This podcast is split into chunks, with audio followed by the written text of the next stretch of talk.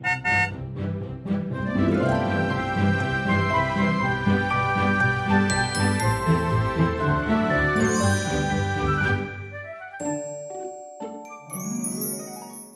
迎一起跟着 JK 过一年，陪你找到真心想做的事。我是 Kevin，我是 Jerome。然后我们今天还邀请到 Noelle 来。Hello，大家好，我是 Noelle。大家好，所以我们今天的主题呢是。来到电影的一集了，对，因为我们之前其实，在前几集已经有说过关于一些人际关系里面的东西，包括就是第一集我们说到一些学理上面的层面嘛，然后第二跟第三集里面我们说到的题目就是比较像是跟人的互动里面，我们在人际关系里面我们的。恐惧是什么？如何跟人相处？第三集说到的就是如何在一个关系里面，我们觉得需要结束的时候，真的要放手。但是我们呢，在接下来的这两集里面，我们就会放到一个更具体的题目里面说，放在一个人际关系的层面下面，我们如何真的去理解，在现实的层面下面如何运用这一些我们学到的东西了。对，那因为第四集，所以我们就是比较四爻的观点嘛。嗯、那四爻的关键字其实就是一个有点大家常常讲的啊、哦，好朋友或者是很亲密的人，嗯、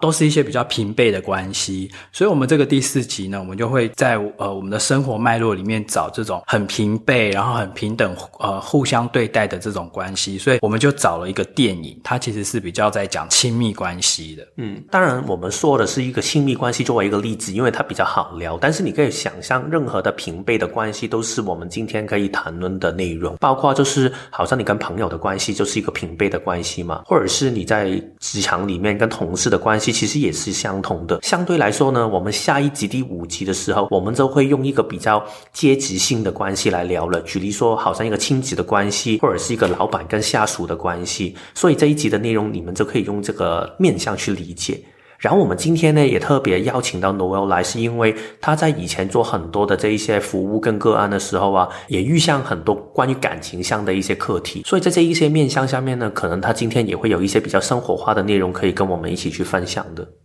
对啊，我们只要聊这种比较跟感情有关的，我们通常就会邀请 Noelle 来，因为像我印象中，我们以前也有聊过一集，Noelle 也有讲过一集是。如果感情卡住了，那该怎么办？嗯、然后我觉得其实都给大家一些很实用的一些呃小心法或者是小技巧。嗯，好，所以我们今天就来聊一下了。其实这个电影，我觉得我们挑的时候啊，应该是我们历史上面最快的一次，因为好像我们一聊到关于关系上面那个电影的时候，然后 Jerome 突然就说：“诶，那我们要不要就是聊一下这个电影的 Break Up 同床异梦？”对，同床异梦，因为你知道，因为我就想说，因为它里面有你很喜欢的一个演员，所以你应该会觉得也很认同这部电影。对，而且它其实我以前已经有看过这个电影嘛，然后这个电影里面有一个让我印象很深刻的一个部分，就是因为它里面那个男主角就是很喜欢打电动。然后他玩的每一个电动都是我以前有玩过跟很喜欢的，所以我对那个电影里面的东西其实也挺深刻的。但是我觉得今天我们来挑这个电影，当然这个只是一个刚开始，为什么我们会想到的？但是我们一谈到这个电影的时候，我们发现里面有很多东西其实都是很好用的。因为其实我看过一个影评说关于这个电影，他说到一句很好的话，他是说他这个不是一个很大的。Hollywood 的一个电影，但是其实它厉害的地方是，它可以把我们生活里面遇到的每一个很小的一些关系上面的东西，用一个很生活化的内容去把它表达出来。所以，其实我觉得这个电影里面厉害的地方是这样：每看到的时候，你觉得，诶，对啊，就是很日常的东西，但是就好像让你可以看到自己好像一个镜子的感觉。对，所以这个电影的内容，我们今天就不多花时间去谈，我们直接从它里面的那些剧情里面呢、我们找出了五个，就回应我们今天的主题，就是会让你的关系崩坏的五道裂痕。然后我们就从这个电影里面这两个人的互动，因为这个电影简单来讲，就是有一对夫妻，然后他们其实长久的关系其实是不太合的，但其实又很相爱。那他们后来就是吵吵吵吵到最后，不得不就是分开了。就离婚了这样子，那主要在拍的都是这一个从开始吵，然后到慢慢慢慢分开的那整个过程，然后过程非常的生活化，嗯、就是很多的夫妻应该都会经历到这样的一个过程。对，然后他刚好在演这两个，因为其实整个电影里面主要都是关于这两个主角嘛，他一个叫 Gary，一个叫 Brooke，这是一个一男一女的关系。先讲演员好了，对，男男主角其实就是那个 Kevin 很喜欢的文斯范恩，然后女主角的的话，是大家应该都耳熟能详的珍妮佛·安妮斯顿。嗯嗯，然后他们两个呢，刚好在这个。电影的过程里面，其实他他们也走在一起，因为本身这个 Jennifer Aniston 就是他是跟 Brad Pitt 就是布莱德比特，对、嗯、他们以前是结婚，对，然后他刚好在这个时间离婚，然后就去去拍这个电影，但是也拍完这个电影之后呢，他们两个人也分开了。哦，所以刚好其实我觉得这个电影有趣的是啊，当然我们也不知道这个是不是一个电影的宣传的点子了，但是反正就是。我觉得在他们拍这个电影的时候，可能里面也有很多的感情的东西可以带入进这个电影里面，无论是机器人的离婚也好，或者是他们之间的这一些感情关系，所以我觉得让这个电影更丰富一点。嗯，好，那我们就直接进入我们今天为大家整理出来的这五道裂痕哦。嗯。所以第一道裂痕呢，就是我们觉得很多关系在一开始的时候，为什么从一个很小的事情会变成很大的事情？很多时候是一个我们还没有发现到，原来我们做到的一个事情就是不守承诺。当然，我们不会说很仔细的一个内容，但是这个电影里面你们就可以看到，它所有东西的一开始好像是一开始，但是就是不停反复的不守承诺。用一个最简单的例子来说啊，就是那个女主角那个 Brooke 叫她的那个老公去买一些柠檬，因为他们要煮餐。但是那个男生就是买了两颗柠檬，而不是他答应的十二颗。其实好像一个很简单的事情啊，但是就是答应了没有做到，然后两个就开始吵起来了。然后我觉得这个就是一个非常生活化的内容。我们常常会做出一些这样的承诺，然后最后就发现，诶，这个承诺其实没有什么大不了啊，没有做到，为什么你这么录？然后就会这样去吵架。你们像比如说，读文，你会觉得说，在一段关系里面啊，答应的事情没有做到，这件事情是会让对方非常的恼怒的吗？嗯，很多时候是因为其实是大家双方的期待不一样吧，就是一开始没有做那个所谓的承诺，达到一个共识吧。因为很多时候，所谓的承诺可能是另外一方强迫对方要一定要，嗯嗯嗯、或是对方会觉得，哎，好像很小的事情，那要不要做都没所谓，那就随便的答应。嗯，但是因为这样子小的事情去吵架，好像那个电影当中因为柠檬而吵架，这样子柠檬其实只是一个引子嘛，它一一定是底下有很多的东西啊，他说了做，但是最后没做，但是。都最后最后最底下的可能是那个女主角，就会把它反而成为，哎，你你是不是不爱我？嗯，所以不守承诺只是一个行动，去让对方有一个可能不被尊重或是不被重视的感觉吧。对，呃，我觉得在两人关系里面啊，这个你答应的事情到最后没有做到，这个一定会发生。嗯，但是我觉得最主要的其实是对方没有做到的时候，他的那个态度是怎么样？嗯，因为其实像这个女主角啊，她就是她要十二颗柠檬，但是那男主角只买了三颗柠檬嘛。那那个男主角后来那个态度就是说，哎呦，反正根本就不需要用到那么多。那其实譬如说啊，呃，爸爸妈妈，因为那个女主角她柠檬是为了要拿来做菜跟装饰在桌子上面，嗯、因为他们有一个晚上的 dinner 是两方的家长都会一起来，然后这个女主角她就想要弄得很盛大，然后把那个晚餐弄得很漂亮。可是男主角他就有点不太认同这件事，就觉得说啊，三颗其实就够用啦，不需要买到十二颗。但是重点是，我觉得有的时候都不是说表面上哦你买错还是买对，其实是那个深层是感觉我的。需求没有被重视，嗯，或者是说，我认为有价值的事情，你认为没有价值，嗯，就是是卡在这一个点。所以我觉得，好像 Noel 刚才有说的一个点，就是有一点会觉得，所以是不是你根本没有重视我的想法？是不是你所有东西都是用你自己作为中心？嗯，所以你答应的东西才没有办法做到。所以我觉得这个就是很多时候有一点像把这个很小，好像很小的问题，然后把它放了很大。好像是对方的人格问题，对方对你的爱的问题，我觉得就是会慢慢构成形成一道裂痕。还有就是在那个电影当中，我其实觉得可能那个女主角根本都不想弄那个晚餐嘛，嗯、因为如果你觉得你做的东西已经是在牺牲你某一些时间去弄，你不是真心去做的时候，然后你要求另外一半去陪伴你，去一起去做，因为这个好像是两个人都有责任的一个事情，嗯嗯、但是好像最后只有我在付，然后这这里面已经有不快乐的成分在里面，然后对方连怎么简单的要求都做不了的时候，那就爆发出来。但是可能最底下是，其实一开始这个 dinner 就是不是大家。都想做，而是为做而做了。或者是有的时候，即使有一方他想做，可是另外一方其实就比较冷淡，或者是不愿意配合的时候，嗯、那个时候也很容易会发生争吵，对对对对，就会觉得说，为什么都是我一个人在努力？比如说，双方家长要来吃饭这件事情，我们是应该要一起去完成，对对对，而不是都事情都好像你一下班就倒在沙发上，然后就在看球赛，就在打电动，然后好像事情都要我忙。但是这个你说到这个，我也会让我想到，有时候那个情况也可能是另外一种可能性，就是可能女方很想去弄这个晚餐，先不要管他是什么样的原因，但是可能那个 Gary 那个男方他一直都没有想过要去参加这个。聚会啊，他其实后面你也可以感受，他他根本就不想做，嗯、他觉得这个事情就是很白痴的事情。嗯、但是为什么他当初会答应？只是就是一个一个的承诺。嗯、但是他他在做出这个承诺的时候，他根本不想做，他没有所谓的聆听自己的内在权威跟策略的时候，然后他冲动去做出这个承诺的时候，就需要用另外一个承诺去。盖过这个承诺，所以他不停去强迫自己做这些事情。然后在我自己的眼里面呢，我会觉得，我看到这一部分的时候，我特别有明显的一个感觉，因为其实我本身是设计上面是一个空白的心脏中心嘛，就是我们有时候说的意志力中心，然后。学理下面常常会说，空白心脏中心的人很容易会许下一些没有没有办法可以实现的承诺。然后在我跟 Noel 一开始相处，或者是在学人类图的过程里面，我就特别发现我自己这个状态。有时候举例说，他可能问我一下，哎，你可不可以帮忙去扫地一下，或者是去洗思索一下，然后我就会觉得啊，好吧，好吧，好，我我答应吧。但是那个答应其实只是不想去面对这个难题，不想面对这个冲突，所以我先答应。但是这个答应因为没有能量在后面的，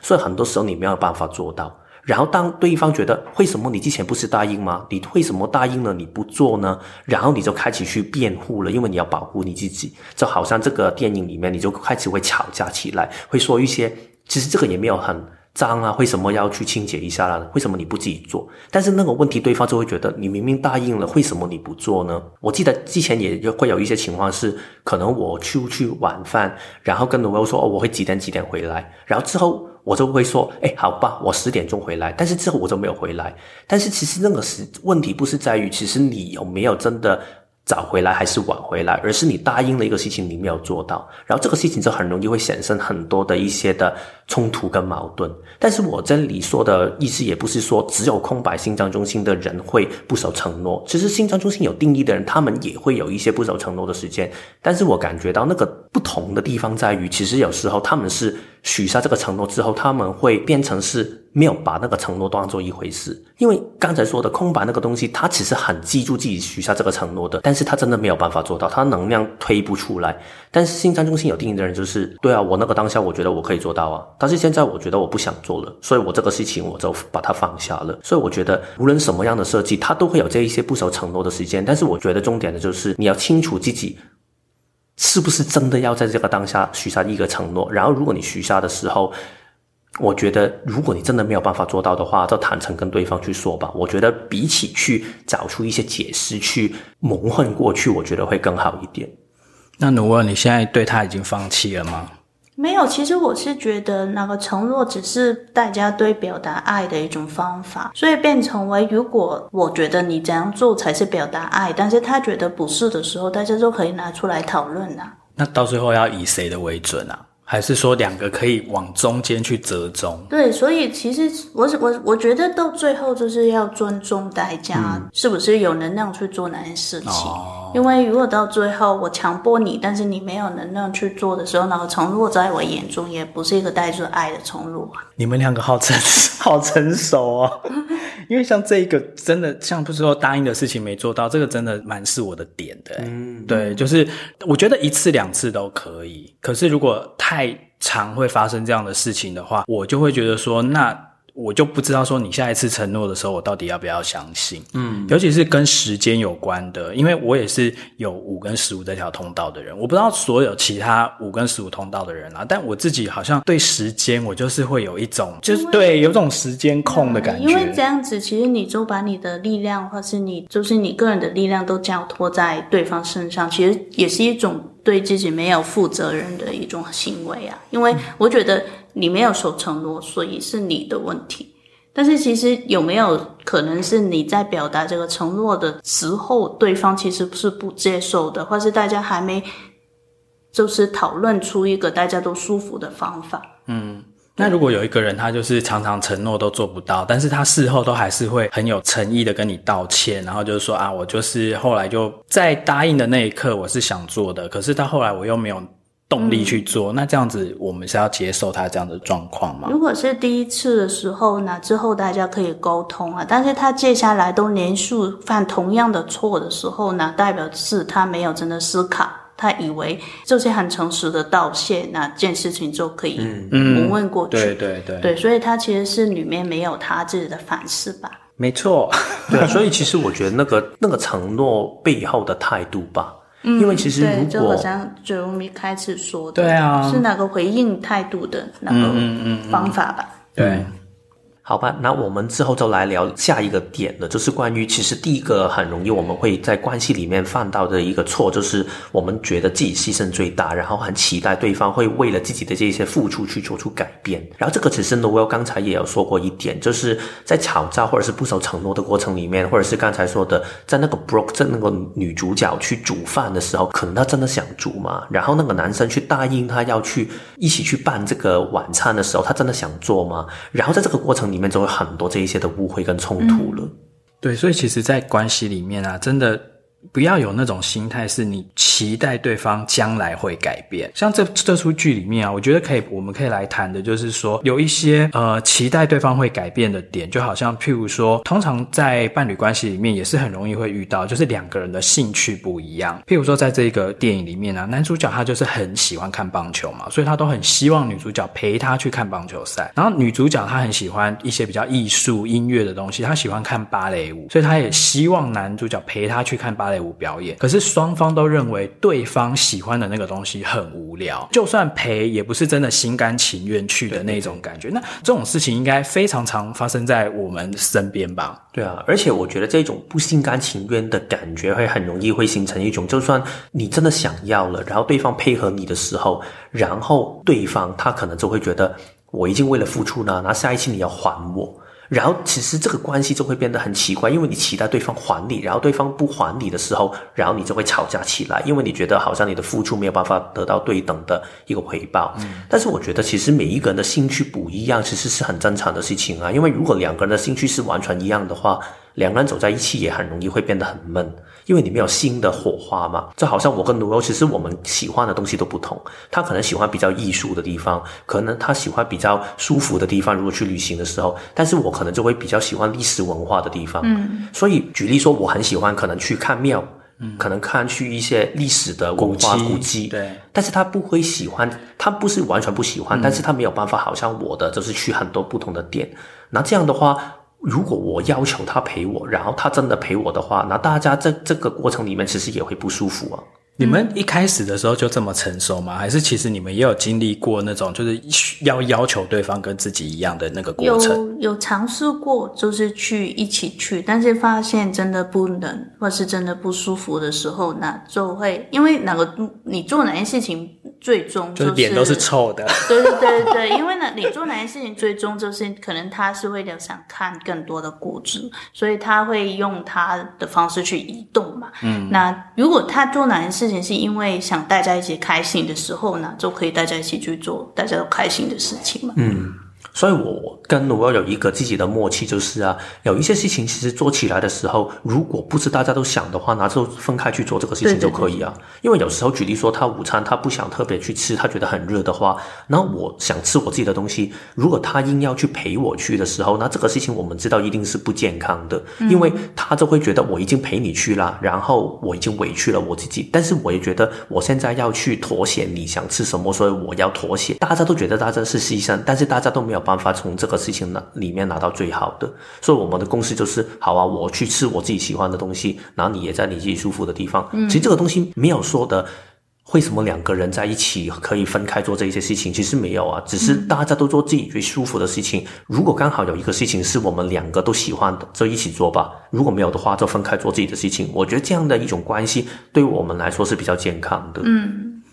当然，我觉得它也有一种方式解决的方式，就是说，比如说你喜欢去逛古迹，或者是你喜欢去逛什么博物馆那些，然后你的另一半不喜欢的话，那你尽量还是交一些跟你同好的朋友，嗯，因为你也不需要把你所有的需求都灌注在这一个人身上，对对，对，对，对。啊，其他人可以去，比如说你喜欢爬山的时候，你就去找一些喜欢爬山的朋友啊，然后那你喜欢逛百货公司的时候，你就去找一些想要逛百货公司的朋友，对，类似这样。可能你跟朋友回来就之后，你就可以跟你另外一半分享。就是今天我发生开心的事，这样子。对对，我觉得那个心态主要不是要觉得你生命里面的所有东西都要跟另外一半走在一起，嗯、就算你们多亲密的话，嗯，都不一定要这样，嗯，才是一个爱的表现。对对对。就不要觉得说，好像他爱我的话，他就应该要怎样怎样怎样，或者是等于要等同于我的全部。嗯，因为我觉得很很多人的关系观就是，我如果是爱他，或者是他要爱我的话，我们应该所有东西都要一起去做，然后我们应该有共同的朋友、共同的喜好。但是其实这个通常会变得很不健康。其实在这个电影里面呢，他们的关系有时候变得这么复杂，就是他们好像生活里面很多东西都重叠在一起，但是明明他们各自有自己不同的喜好，但是就是没有办法。好的尊重原来，或者是接受原来彼此有不同的生活的空间跟不同的一些喜好的一个东西。嗯，当然，如果以长久的关系来讲的话啦，尽量你在一开始的时候，如果你今天还有得选的话，你尽量可以去挑选可能跟你相容度比较高的人，可能在磨合的程度上面会好一点。那因为这个关系对你们的张力跟挑战性会比较低一点，就如果你们原本譬如说都是喜欢看画展的，或者是都是喜欢去爬山的，那其实这样在一起相处，然后你们就可以一起去做某件事情的时候，当然其实还是对你们的关系是好的。嗯，不过我反而我的看法是啊，其实很至少在我的眼里面，很多时候反而兴趣是不是相同反而没有很重要，重要的是彼此的。底层的价值观是不是相符？嗯，就好像我跟罗欧他我们的喜好真的很不同，但是他可能会让我看到，举例说，身心灵的世界也是他带我进去的。嗯，然后可能有一些文化啊、艺术啊，或者是一些音乐的体系的时候，我跟罗欧听的完全是不同的东西。但是只要你愿意去打开你的心，觉得你想跟对方相处，然后你尊重对方是一个可以带给你一些更多的东西的人的话，其实你可以透过对方。喜好去接触到一个你不认识的世界，嗯，所以举例，好像这个电影，如果你真的打开一个开放的心的话，那那个。男主角那个 Gary，他可能就可以透过女生的眼光去接触到艺术啊，这个是他前三十年的人生都没有的。相反，对方也可以接触到运动，其实这个是可以让你的世界更丰富一点的。但是，我觉得底层的价值观为什么这么重要？是如果大家对生命观都很不同的，举例说，一个人觉得我的生命观就是我很想在生命里面要不停的探索，我不想去停留在一个固定的生活模式，每一两年我就要换一下地方。可能要去旅行啊什么的，但是另外一个就是我很想去经营自己的事业。如果这样的话，这两个我觉得真的比较难，可以去找出一个适合的公式，确实比较难，因为生命的要求不同。但是我觉得喜好的不同，其实反而是比较容易可以找到一个交流的部分。所以我觉得重点是在两个人相处里面，一定是要透过时间去慢慢磨合，找到一个舒服的方法。但是如果两个人的看法跟喜好，不同没关系，但是如果两个是要互相矛盾的话，通常这个才是会出现一个很大的问题。对，我非常认同诶，我觉得其实喜好不一定是要相同的，但是其实最主要是开放的心态。嗯嗯，你你如果是很愿意说哦，我从对方身上，他为我的世界又打开了另外一扇窗，然后我可以去接触到我原本不认识的世界或不懂的东西，抱着这种学习的心态，我觉得很好。但是其实因为有些人啊，他天生就是他的心态很封闭。他也不想多知道，就是别人的事，嗯，或者是另一半对什么东西感兴趣，或知道了很多，回来跟他分享，诶，他也不是很想听。可是如果你真的是遇到这一种，就是他天生心态就比较狭隘的人的话，那可能真的比较难走下去。你就只能够接受，哦，他就是这样了。嗯，或者是如果你真的很想经营这个关系的话，你也可以尝试一下去跟对方的互动里面，可能也有机会让他可以看。通这一点，因为我觉得一种天生狭隘的话，有时候也可以透过一个互动，因为我觉得。关系是要经营的，嗯，然后在经营的过程里面，在沟通的过程里面，重点的是我们彼此对这个关系有多想，它可以成长下去。嗯，因为如果想的话，其实是有改变的空间。那个改变是不是刚才我们说的那种我为你牺牲了什么，然后为你改变这样的一种改变，而是我觉得好想想经营这一种的关系，想大家可以有一个不同舒服的一个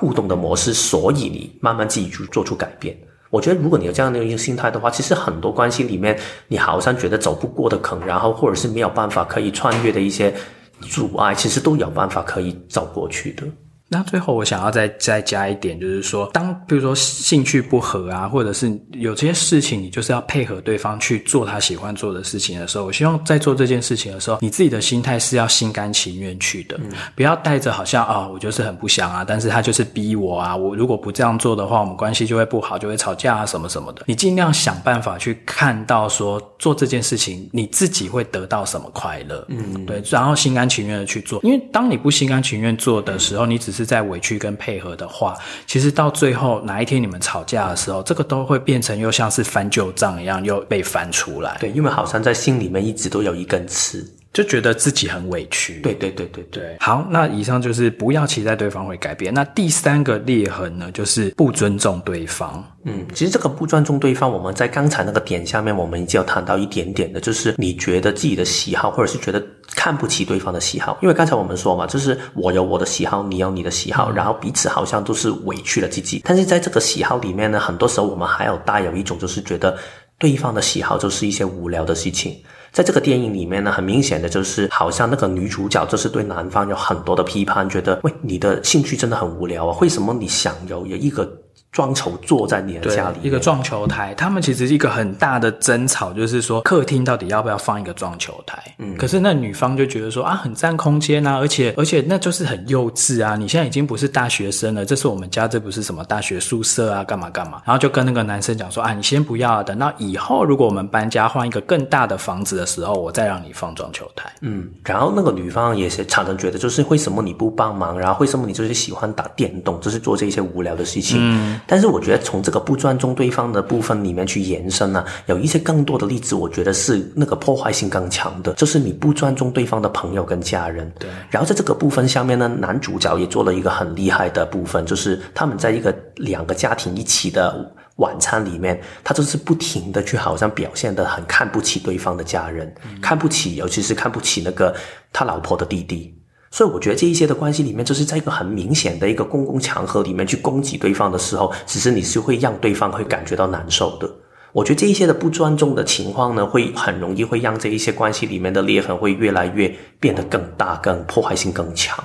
因为家人跟朋友其实某程度上是你的人生嘛，就是他会，嗯、对，他会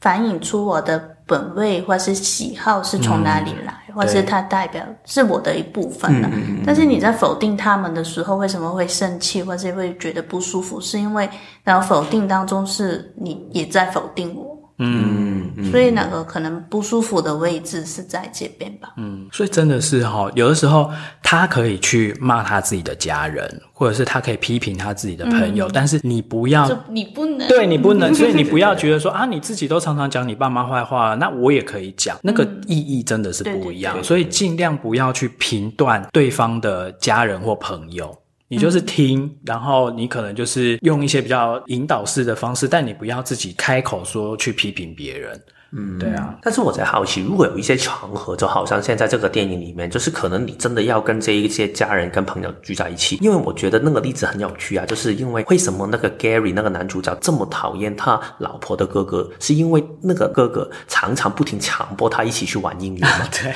然后他们都要一起去唱那个阿卡贝拉。对啊，然后如果是你们要这个情况的话，你们会怎么去做呢？就好像我的老婆也不支持我，这、就是我的另外一半不支持我，现在我不想。跟他互动，但是这是每一个人都在强迫我互动的时候，诶，这真的很难呢。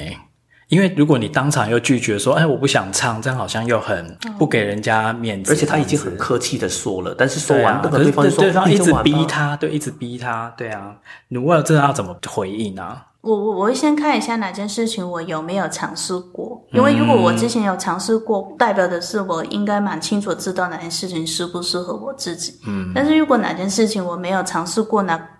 可以先试一试吧。嗯，如果试一试，可能唱了一两句之后，我真的觉得不舒服，我也会坦白跟对方说吧。嗯嗯，所以就是还是会先就是照他的要求做一小段。先配合一下，然后先看看，如果真的不喜欢的话，再很礼貌的跟他说，这个我可能真的不是很适合我，或者是说，哎，好，我已经我已经有做了这样子。对啊，因为这种真的是对方家人啊，会出招的，真的是白白种。有些其实就是，譬如说他就会一直灌你喝酒啊，然后或者是有些他很喜欢，譬如说打麻将的或干嘛的，他就是一定要把你逼。上就是麻将桌，就是你要陪他们一起去玩他们觉得喜欢的事情。嗯、可是如果你自己又很没有回应的话，我觉得这个是一个真的很需要智慧的一个情境。因为我觉得男生人通常会做这样子的行为，是因为他想邀请你成为他们其中的一份子，嗯、其实都是爱，是，只是他表达的方式会让你觉得不舒服。所以我我会先就是尝试一下，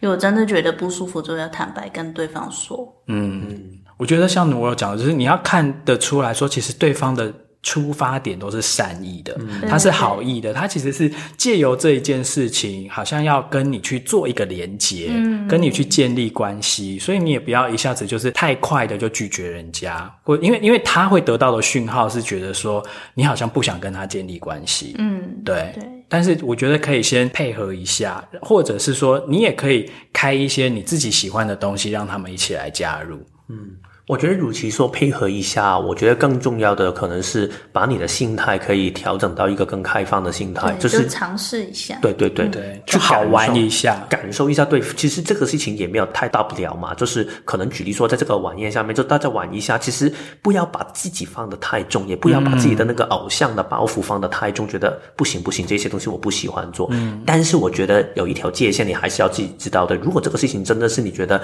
给蹭饭了，不喜欢了，然后我觉得如其。模棱两可，就是好啊玩一下，然后觉得委屈，最后发脾气的话，我觉得更好的做法就是先跟对方说，客气的说，我真的不用了，但是要坚定的去说，我觉得有时候这个有时候可能会更有效。如果这个事情真的不想做的话。因为好像这个电影里面，你就是说，哎，我不要了，我不用了，不用了，哎，OK 了，你们玩，就是好像很客气的去做这个事情。有时候反而对方会以为你是不好意思，以为你害羞，嗯、然后他可能会退得更用力。所以我觉得这是很两极的一个做法。但是先打开自己，但是如果你真的觉得不舒服的话，真的要懂得去 say no。say no 不是说你就不要再叫强迫我，然后可能你就。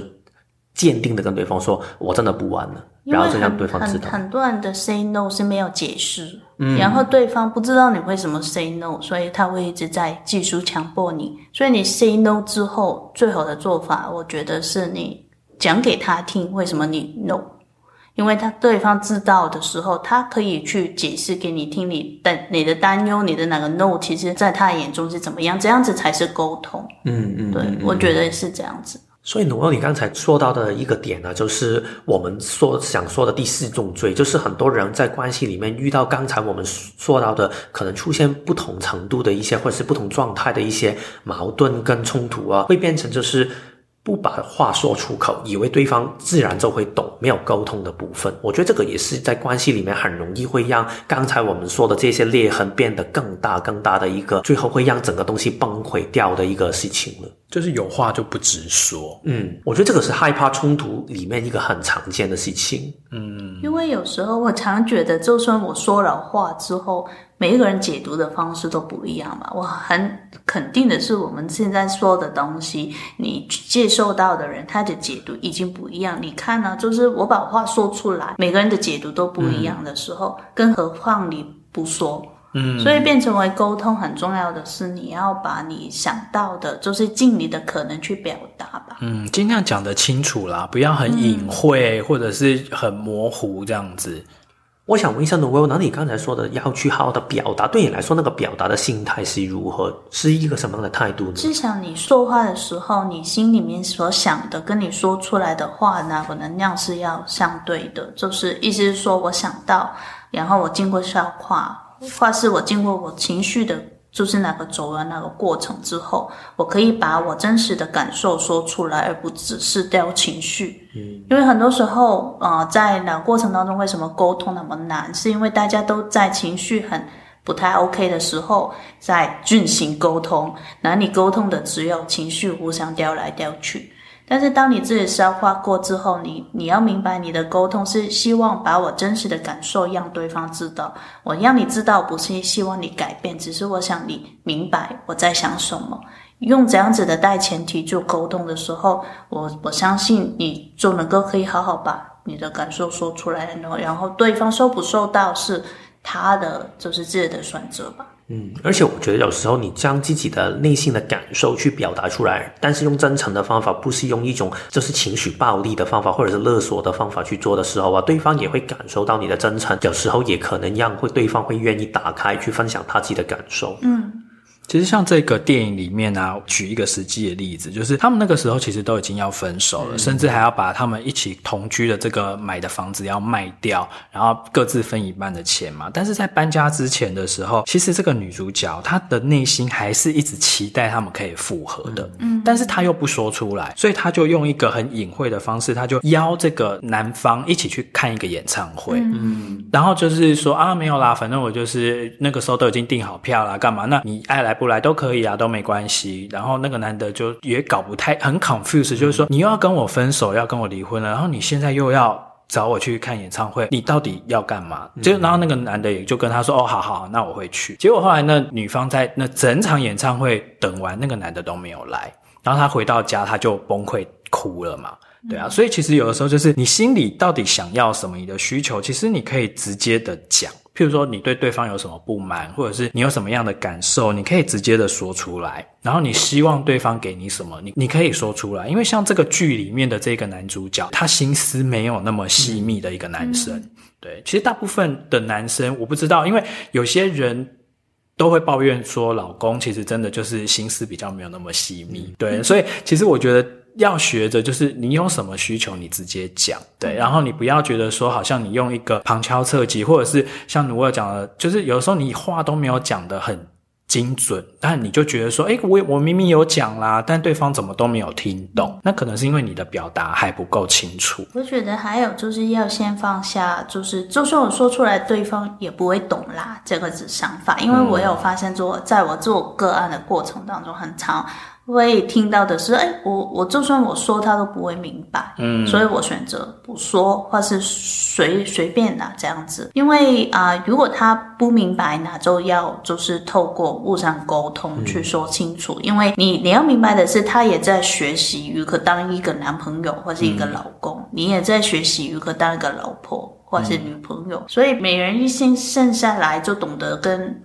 对方相处嘛，嗯，所以。这个都是一个学习的过程吧。然后我觉得你自己要的东西，你自己要坚持。嗯，你不要后来讲了一两次之后，你觉得啊，反正他都没有在听，或者是他后来都没有给我很好的 feedback，那我后来就算了。因为很多事情就是每一次的这种啊，没关系，算了啊，没关系，算了，到最后累积起来就会爆炸，就会变成我们刚才说的第二点，那个就是觉得自己很委屈，觉得自己牺牲很大。对啊，对啊，所以其实你就是要坚持啊。譬如说像这个。电影里面他们一直讲那个撞球桌，那 Gary，你一开始你就放弃了说，说哦，好吧，好吧，那我们就不要撞球桌。你就是女方觉得要怎么布置就怎么布置。如果你放弃了，或者是你觉得好吧，那我就接受的话，那你以后就不要再讲这件事了，嗯、就你就心甘情愿的接受，因为这个是你的决定，你的选择。可是如果你就觉得说哦，好吧，好吧，我就配合，我就妥协。可是到最后每一次吵架的时候，都把这个撞球台又拿出来讲，那就代表说你其实都把这个决定都怪到别人身上。嗯、其实是一开始你自己愿意放过这一题的。嗯，但是我在想，刚才我们说的不把话说清楚这个部分呢，你们自己会在你们人生里面会有这个感受吗？因为对我来自己是比较大的，因为我是一个很怕把感受直接说清楚，尤其是起冲突这一些的感觉的时候。我觉得这好像可以分呢，有些人是因为他甚至不知道自己的感受，嗯，或者是有些人是他知道他的感受，但是他说不清楚，他没有很好的。能力去做表达。嗯，对啊。因为另外就是人害怕冲突，是因为他们一开始已经定定义冲突，一定是有很多的愤怒或者是争吵在里面。嗯，但是对于我来说，其实冲突的代表的意思只是大家的意见不符合。嗯，那那个问题就是我要不要在这件事情下面拿一个共识？如果共识拿到了，那冲突就不会存在。只是在在过程当中，大家如何表达，是不是可以不掉情绪，有理性的表达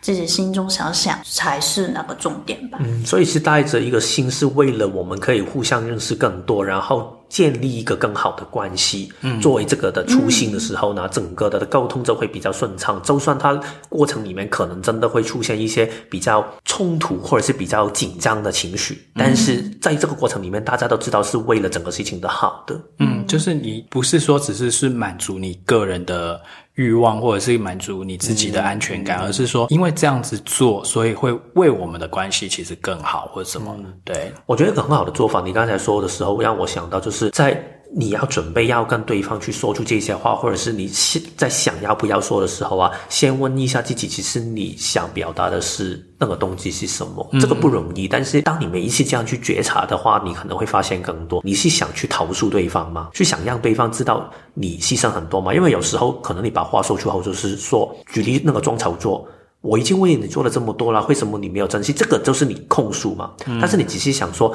啊，其实我真的只是很觉得这个装丑作，如果在家里面，其实我真的很想要。如果有的话，我觉得可以跟朋友什么什么的。只是单纯说出自己的感受的话，那个状态就很不同。我记得在电影最结尾的时候啊，他们已经把那个房子卖掉嘛。嗯。然后那个 Brooke 那个女主角那个老婆就是跟 Gary 她的老公说：“哎，其实我现在在看到这个房子啊，我在想，哎原来。”如果我们放一个装丑做的话，其实也是一个挺好的效果。对。然后老公就说。但是如果我们放了装丑桌的话，我们就不可以放那个很大的沙发。然后在我们之前在家里面要分区去居住的时候，我就没有这么舒服了。然后的两个感觉，你可以感觉到那个情绪很平稳的，因为他们只是很直白的把自己的心里面的感受说出来。虽然到了那个时间已经有一点太迟了，因为他们已经决定了之间没有感情要分开了。但是我觉得那个沟通才是一个刚才说的那一种。把话好好说清楚，但是不是带有一种控诉跟一种勒索的一种心情。嗯，对，因为把话说清楚的意思是你让对方明白你做这件事情的动机，嗯、或是你底下的原因是什么。因为很多时候吵架啊，或是很多时候的不理解、觉得委屈，是因为对方好像不明白我真正的做哪件事情的动机是什么。嗯、那倒不如你一开始清楚的告诉对方吧。嗯，而且对方一开始没有办法这么快可以明白你的想法，或者是我们刚才有说嘛，就是很多人以为是。对方应该会懂吧？其实对方不懂，跟对方一开始不明白你在表达的是什么，是非常非常正常的。因为在人类图的世界里面，我们常常说每一个人的设计都很不同，有一些人跟有一些人比较像，但是有一些人非常非常的不同。在这一种不同下面，我们看到的世界是完全不一样的。所以，我们真的没有办法可以假设我们永远可以理解对方的感受，我们只可能尽量可以从对方的分享里面知道对方在想什么。嗯。所以，如果是这样做一个前提的话，一定需要透过彼此的。开放跟每一次的沟通，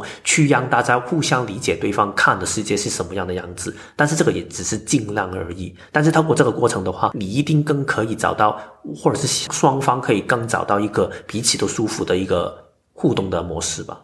嗯，而且我觉得你在跟对方沟通这个需求的时候啊，其实你不要站在就是只讲你自己的需求，然后希望对方怎么做。我觉得，因为这种情况下的沟通，很容易对方他下意识他就会想要抗拒，嗯，他就会想要开始 defense 他自己。所以我觉得最好的方式是，你也站在他的那个角度，你去想一下他的需求。嗯，譬如说这个电影里面女主角每次都是抱怨那个男方说，你吃完饭都不赶快洗碗啊，就躺在那边打电动或看球。你为什么不赶快把这些东西洗完？一定要等到明天再做？那可能这个时候他去跟他沟通这件事情的时候，他就可以讲说：“哦，我也知道你很辛苦，嗯、然后你累了一天，你也会想要放松或干嘛干嘛。但是，就是你也要站在他的角度开始去陈述这件事情的时候，我觉得对方他至少一开始的那个防卫姿态会降低。”嗯，对啊，因为其实在这个电影里面，女主角第一。下去跟他说话，就是说好像很礼貌的说，你可以帮忙一下吗？然后对方说我很累的时候，然后他就开始发脾气说我也很累啊，我也上班了。你不觉得这真的是每个家都 每天都在上演的剧情？对啊，所以我才觉得这个电影为什么这么好看，很生活化。但是如果你可以换一个角度去说，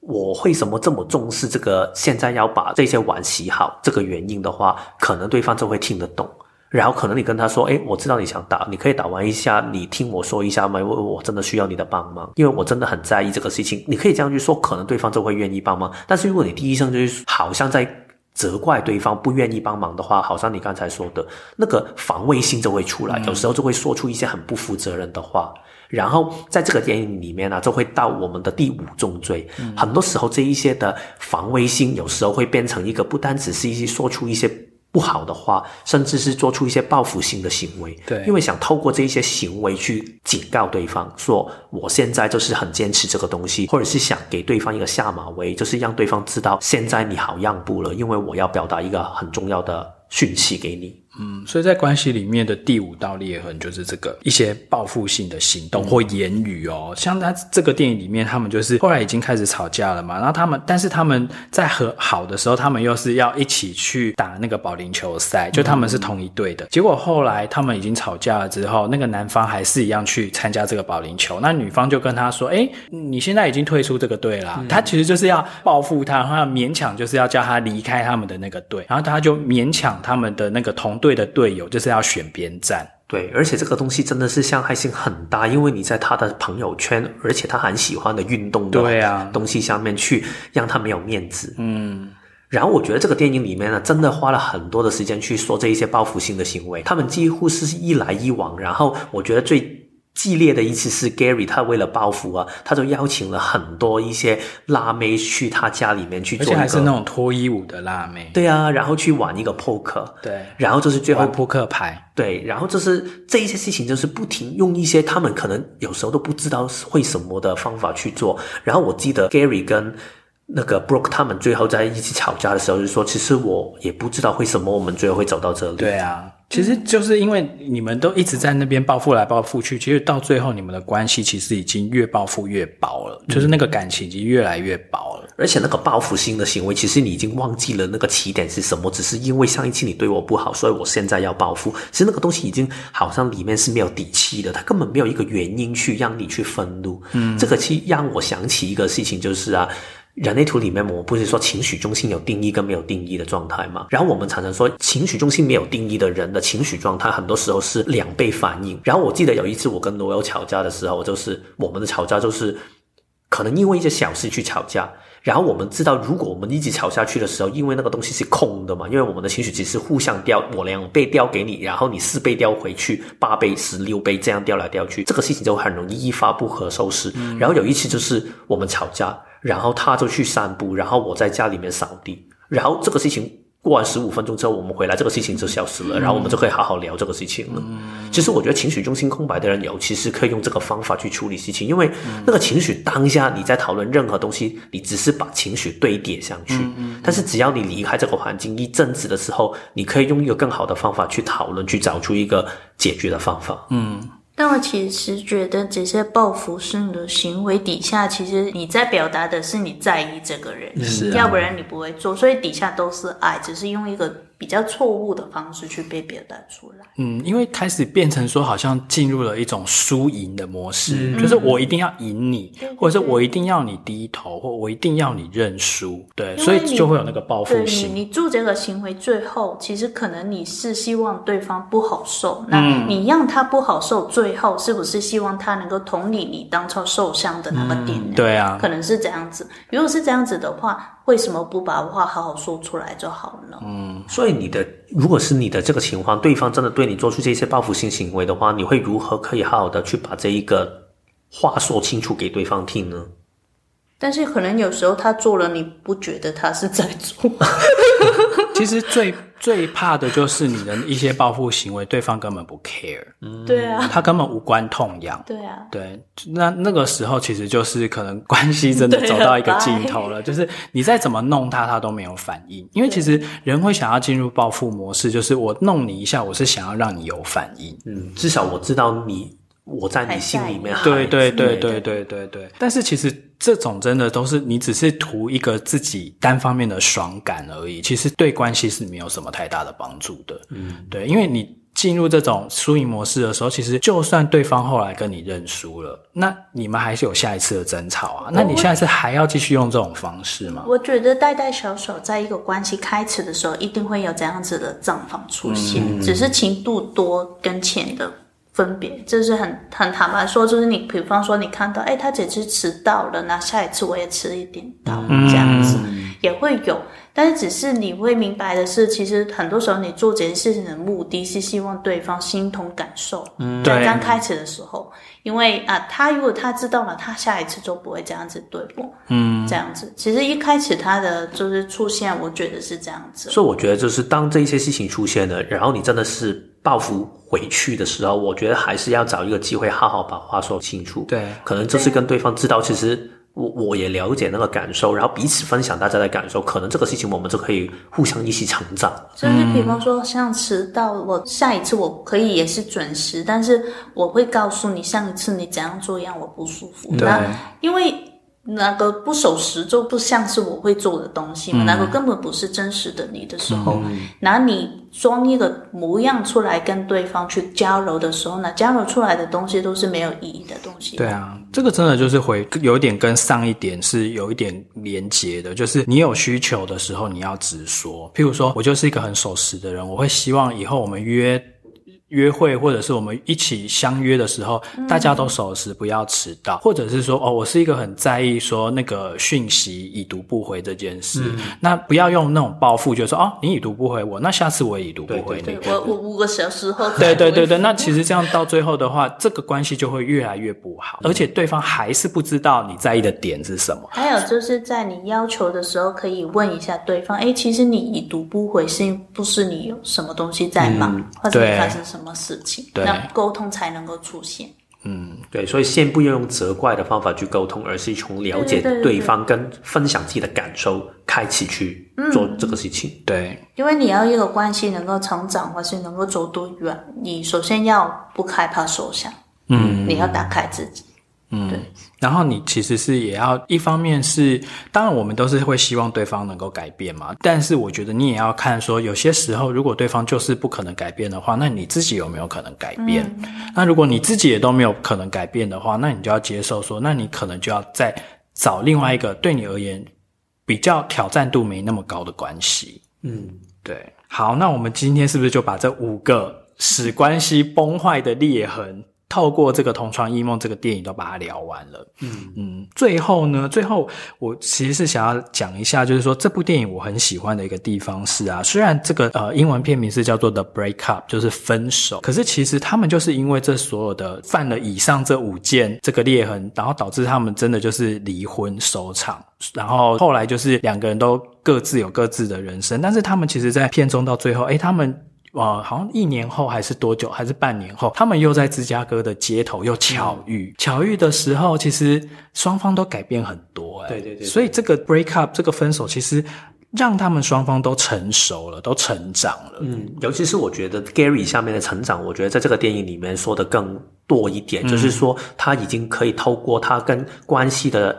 这个裂痕，然后他知道如何跟他哥哥。他们因为一起开那个公司嘛，旅游的公司，旅游公司，然后也修补了那个裂痕，嗯、然后他孩子好像比较成长了，嗯、所以我觉得其实好像我们回到我们整个的季度的一个课题，就是说人际关系里面它只是一个创造的过程，所以其实在这个创造的过程里面，有时候有一些关系我们真的要结束，有一些可能我们要开始要经营，但是这一个结关系的结束，并不代表是一个。做的不好，或者是一个失败，其实有时候只是代表你在这个东西里面你要学到你的课题，可能就 move on 了。然后这个电影它留了一个悬念，他没有说 Gary 跟 Brooke 他们有没有再走在一起，可能有，也可能没有，但是这个已经不重要了。重要的是他们两个也在他们的关系里面学到他们要的课题，然后他们可以走向生命里面的下一个降者了。嗯，其实我觉得分手真的并不可怕，或者是关系也没有什么叫做失败的关系。重点是说，你透过这一次的分，或者透过这一次的和，你有没有一些成长跟心思，嗯、然后有没有把你自己又变成一个更好的人？对，因为当你一直往更好的方向去迈进的时候，其实你本来就也会再遇到跟你一样好的人。嗯，对，就不会再遇到像他们这种一直报复来报复去啊，然后彼此在那边互相攻击啊，然后不守承诺啊等等的。嗯嗯，好，所以这一集里面呢，我们就会根据这五道裂痕，我们去做一个小练习，对吗？对，就是说，如果在这一季啊，因为你一定是有一个跟你一起共同创造的一个合作关系嘛。好，那在这个合作关系里面，你自己检视看看啊，我们今天呃以上列出的这五点，这五道裂痕，诶，哪一个一点或哪几点你自己可以省思一。下的，然后在你的这个关系里面可以做一点调整。嗯，好吧。那我们结束之前呢如果你有没有一些关于这一集你的内容里面，你会想跟大家去分享一下的呢？嗯，其实在我就是做个案的过程当中，我很。发现到一个点，就是很多时候关系当中出现问题，不管是伴侣的关系、亲子的关系，或是任何的关系，他那个最底下的原因，是因为你觉得那个人是属于你的，所以你会想控制他，所以你会希望他用你的方式去生活。一旦他不是用你的方式的时候，你问题或是吵架的点就会出来，但是我常常觉得在关系，特别是亲密关系当中，很多人会觉得是，诶，两个人走在一起，就是这两个人的人生的生命线就交叠在一起，永远走下去。但是在我眼中，其实他们其实由头到尾都是两条平衡的线，只是我们共同看到同一个风景的时间会比其他人多，所以变成我们是一个很亲密的关系，我们会有一个很亲密的关系，因为我们共同。能够看到同一个世界，或是用同一个眼光去看这个世界的时间，比我跟另外其他一般人多，只是这样子而已。所以，对方不是属于你的时候，有很多东西应该可以比较能够放下吧。嗯。好，非常谢谢 Noelle。那 Noelle 下一次再跟我们一起录的话，就要等到第四季喽。对，好，那最后呢，我们来做一下小小的宣传，就是因为我们每一季的第六集都会有听众的 Q&A，就是你们有这一季你自己的心路历程，跟你有什么故事要跟我们分享，或你做了这些小练习之后，你觉得哪一个对你诶特别有帮助，你想要有一些 feedback 给我们的。好，那我们现在开始已经要收集这个第三季的第六集的 Q&A 了。那我们的截止时间呢，是在下个月，就是十月六号这一天。嗯、对，那从现在开始，你就可以开始去整理喽。那因为这一季我们讲的主题是关系，嗯，所以我在想说，应该会比前两季更好发挥，或者是有更多会愿意跟我们分享，就是在关系里面，不管你是卡住啊，或者是你有裂痕啊，或者是你觉得诶遇到什么样的小小的问题啊，想要听我们从人类图的角度给你一些什么建议的啊，我觉得都可以。呃，利用这个机会，对啊。然后，如果你想知道大概我们会用什么样的方法去回答的话呢，也可以回去听一下第一季跟第二季的第六集。对，好，那我们今天就大概这样喽。嗯，那我们就下次见喽，拜拜。拜拜。